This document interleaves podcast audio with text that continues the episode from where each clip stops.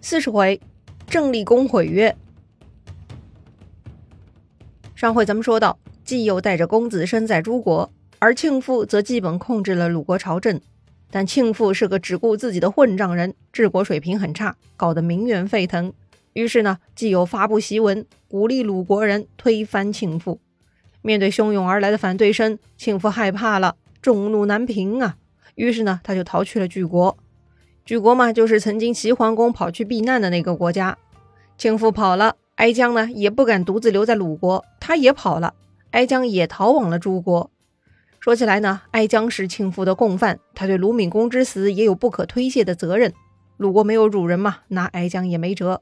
但齐桓公还在呢，于是呢，齐桓公下令让人从诸国抓回哀姜，并在齐国境内夷这个地方杀死了哀姜，最后把尸首交还给了鲁国。齐桓公呢，这也是大义灭亲了啊！不过这事儿呢，被《左传》批评了。《左传》认为啊，齐国过分了。为啥呢？按照儒家思想，女子出嫁之后呢，就是丈夫家的人。对于哀姜的处置权在于鲁国，而不是齐国。所以呢，《左传》批评的并不是齐桓公杀哀姜这事儿，而是说不该由齐国来杀。哎，这就是儒家的社会秩序标准了啊，跟法治标准还是有很大区别的。说回鲁国。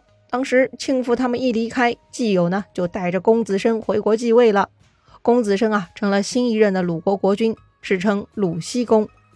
好了，总算交代完鲁国这些年国君的变迁了。那么咱们就说回齐楚争霸。《左传》记录，鲁僖公元年，楚国发兵进攻郑国，理由呢是郑国亲近齐国。哼，这算啥理由嘛？哎，所谓争霸就是这样的啊。在楚国眼里，中原最大的对手就是齐国。但凡抱齐国大腿的诸侯呢，楚国都是要教训的。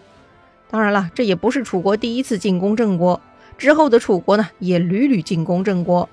要说郑国呀，就像长在楚国枪眼上一样啊，成了楚国的练武场，真的是很倒霉啊。楚国这边呢，楚成王继位之后，第一次进攻郑国的战斗发生在楚成王六年。不过呢，做出伐郑决定的人也不是楚成王。而是他的令尹，这位呢，大名熊子善，字子元，是楚文王的弟弟，也就是楚成王的叔叔了啊。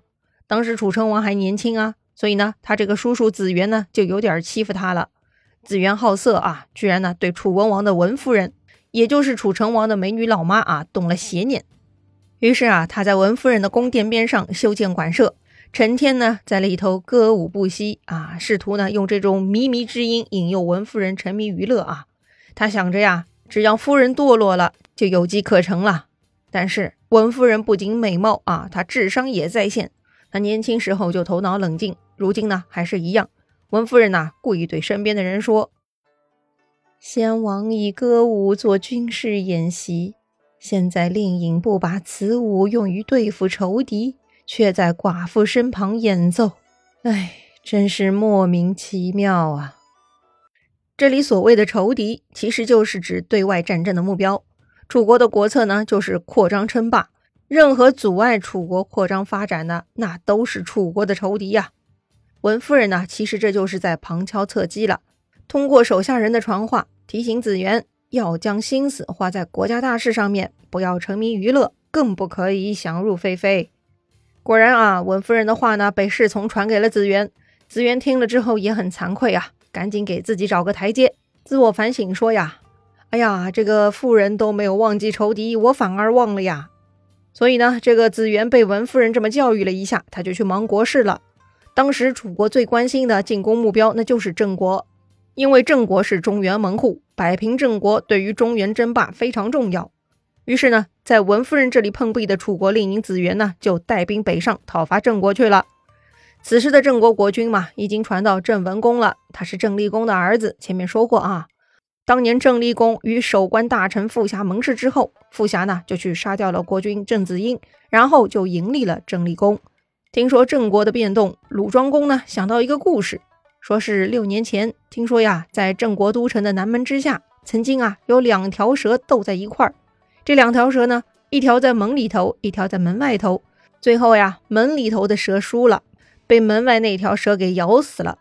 如今呢，郑立公杀回来了，哎，不就像当年门外的蛇咬死门里蛇的情形吗？鲁庄公啊，觉得很震惊，就问身边的大夫申须：“问呀，这个郑国还有妖怪吗？申须就答复说了啊，一个人是否有所害怕，取决于他自己的气势。妖怪是因人才兴起的，人无罪过，妖怪不会自己兴起。人一旦远离了固定的法则，妖怪便会产生，故而便有了妖怪。这个申须在说绕口令吗？哼，其实呢，他的话总结而言就是郑国没有妖怪啊。郑国这种内斗厮杀呢，就是因为郑国人不顾礼法而引起的。借郑立公复位这件事，《左传》呢特地记录了鲁国君臣这段话，其实啊就是在做儒家教育的普及啊。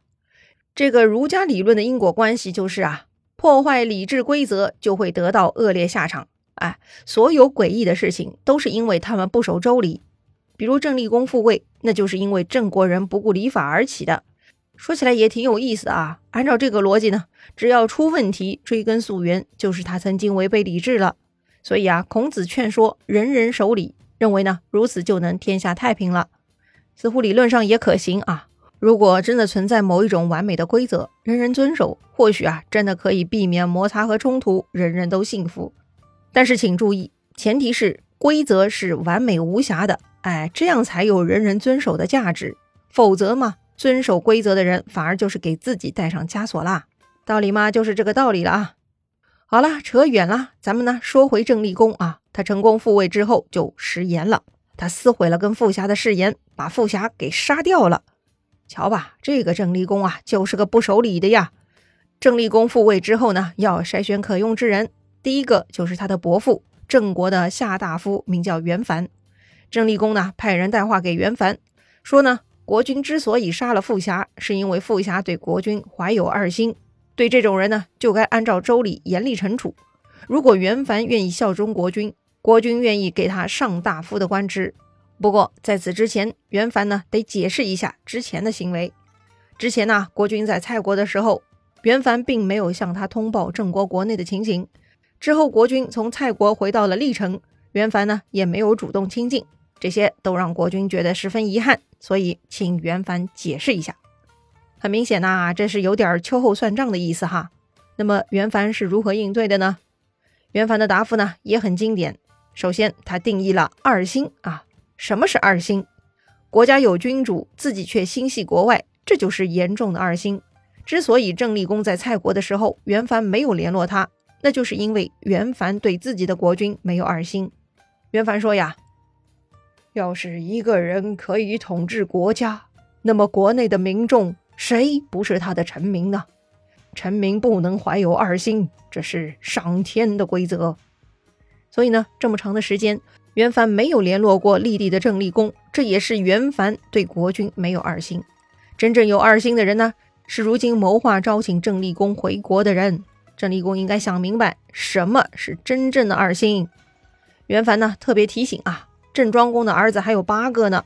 如果大家都效仿郑立公，用官职爵位作为拉拢条件，劝说他们背叛国君而又能成功的话，那么到时候郑立功又能怎么办呢？说完这些呀，袁凡就不想再说下去了啊。道理呢就是这么个事儿。而袁凡呢也对郑立功死心了，并不想巴结他。